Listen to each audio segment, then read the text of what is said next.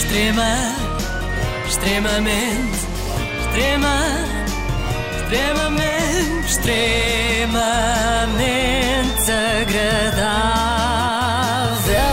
Hoje é já o meu 42 dia em casa e para celebrar este grande feito trouxe um convidado. Não cá a casa, atenção, que ainda Ah. não atingi aquela fase do pronto.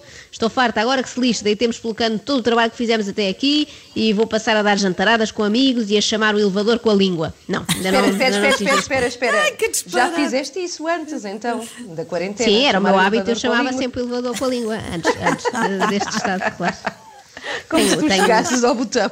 Alguma vez. chego, eu tenho uma língua muito comprida, mas vou deixar isso para Bom, outro dia. passar. No outro dia eu Isso. mostro.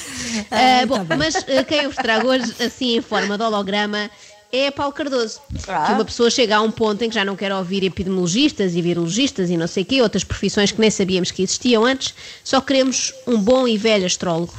Eu recebi imensas, imensas, imensas mensagens a falar do coronavírus e de se isto é, um, é o fim do mundo, se não é o fim do mundo, como é que a astrologia vê os vírus e os contágios de vírus, etc, etc. Foram dezenas ou centenas de, de mensagens a perguntar se a astrologia tinha alguma coisa a dizer em relação a estas pandemias, a estas epidemias. É assim, obviamente que tudo está no nosso mapa astral. Ah, uma dessas mensagens era minha, sim, sim. Eu Era? mandei, mandei uma mensagem ao mandaste? Paulo Cardoso, mas só depois de ouvir isto. Eu até vos vou ler aqui eh, o SMS para que vejam que eu não, que eu não estou a mentir. Eu disse assim: Olá Paulo, daqui Joana Marques, tudo bem? Olha, eh, se a pandemia estava no nosso mapa astral, porquê é que não avisaste antes? Enfim, também não vale a pena agora estar a bater mais no ceguinho, já se sabe. Águas passadas não movem moinhos e Sim, signos do elemento água também não, portanto Não, adiante. até porque não estava no mapa astral, estava no mapa mundi, que é onde está. Se calhar foi isso, viu no sítio errado, devia ter ido ao Atlas. Paulo Cardoso não nos, não nos ajudou, de facto, a prever o que aí vinha, mas talvez nos ajude agora a evitar o vírus, quem sabe. muitos de nós temos mais tendência para ter mais vezes gripes, vírus, e eu já vou explicar porquê, e outras são mais resistentes, têm um, digamos, uma, um, um sistema imunitário eh, mais poderoso, mais forte, ou por causa da idade, ou por causa da sua própria compleição física, que está ligada ao seu horóscopo.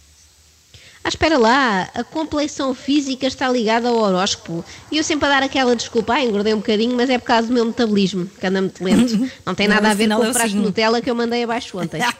Se eu soubesse, eu dizia, não, estou gorda porque sou capricórnio com ascendente em glutão.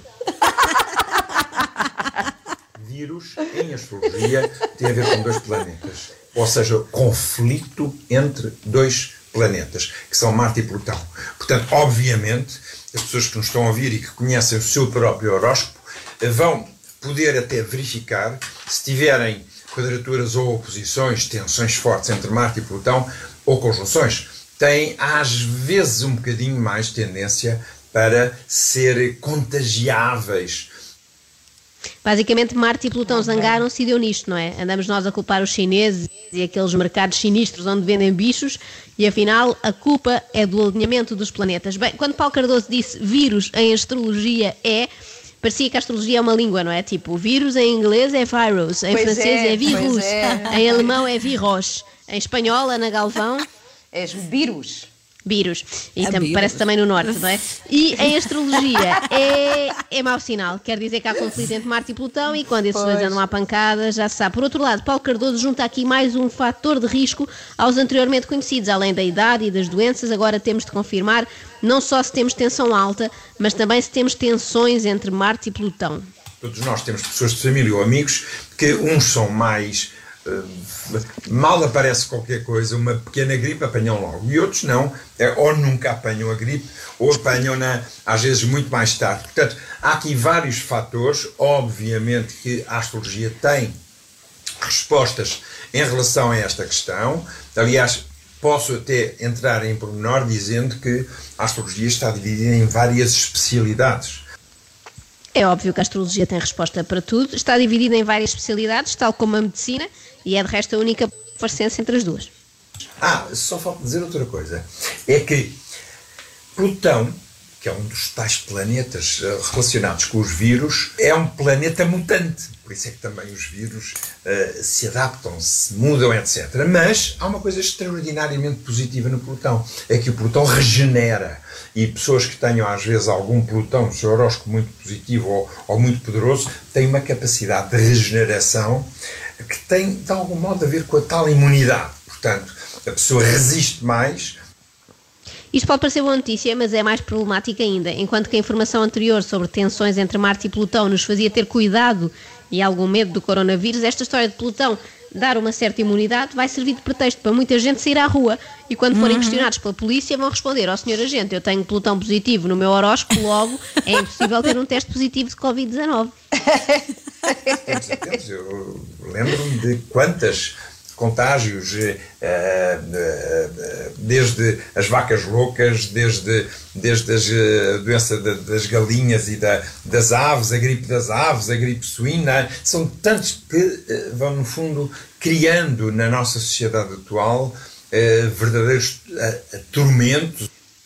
Sim, primeiro houve as vacas loucas e depois a, a doença das galinhas, uh, que foi aquela ah. epidemia do doidas, doidas, doidas, doidas, doidas, doidas, doidas andam as galinhas. Precisamente, vários animais a enlouquecer. Mas não se pense que Paulo Cardoso só fala destes assuntos a posteriori. Tem que ser justa, o astrólogo continua no terreno a dar conselhos práticos para cada semana das nossas vidas e eu resolvi espreitar o horóscopo desta semana para ver o que é que nos espera, para além de estarmos à espera que isto passe. Para que os outros lhe deem o apoio de que necessita, deve defender as suas teorias e convencê-los da sua própria razão. Quais são os fundamentos daquilo que está a apresentar? Espera lá, isto é só na semana de 20 a 26 de Abril, Paulo, não devia ser sempre. Como é que nós convencemos os outros do que quer que seja se não fundamentarmos a nossa opinião? Não entendo. Mas espera aí, agora uma coisa importante, isto era Sim. para que signo, que o Paulo disse, ah, era tanto, para que signo? Tanto faz, Ana, como é apenas bom senso, diria que é válido para todos os signos do zodíaco. e o conselho que se segue, ainda mais. Deve ter o cuidado de não se envolver em conflitos com a lei nesta altura, porque não é muito favorável. Portanto, não pise o risco, por favor. Só nesta altura, atenção, agora não é favorável para cometer ilegalidades. Daqui a, sei lá, um mês ou dois, a partida já é na boa. Eu imagino os ladrões a consultarem o horóscopo. Deixa cá ver se Mercúrio está retrógrado ou se é uma boa semana para assaltar um banco. Bom, alguma de vocês é do signo Leão? Não. Hum, não, tenho ascendente. Tens ascendente? Só. Já não é mau. Sim. É que eu tenho é uma é boa dica para os nativos desse signo, pode ser que possas aproveitar. Quer dizer, não sou eu que tenho a dica, é o Paulo.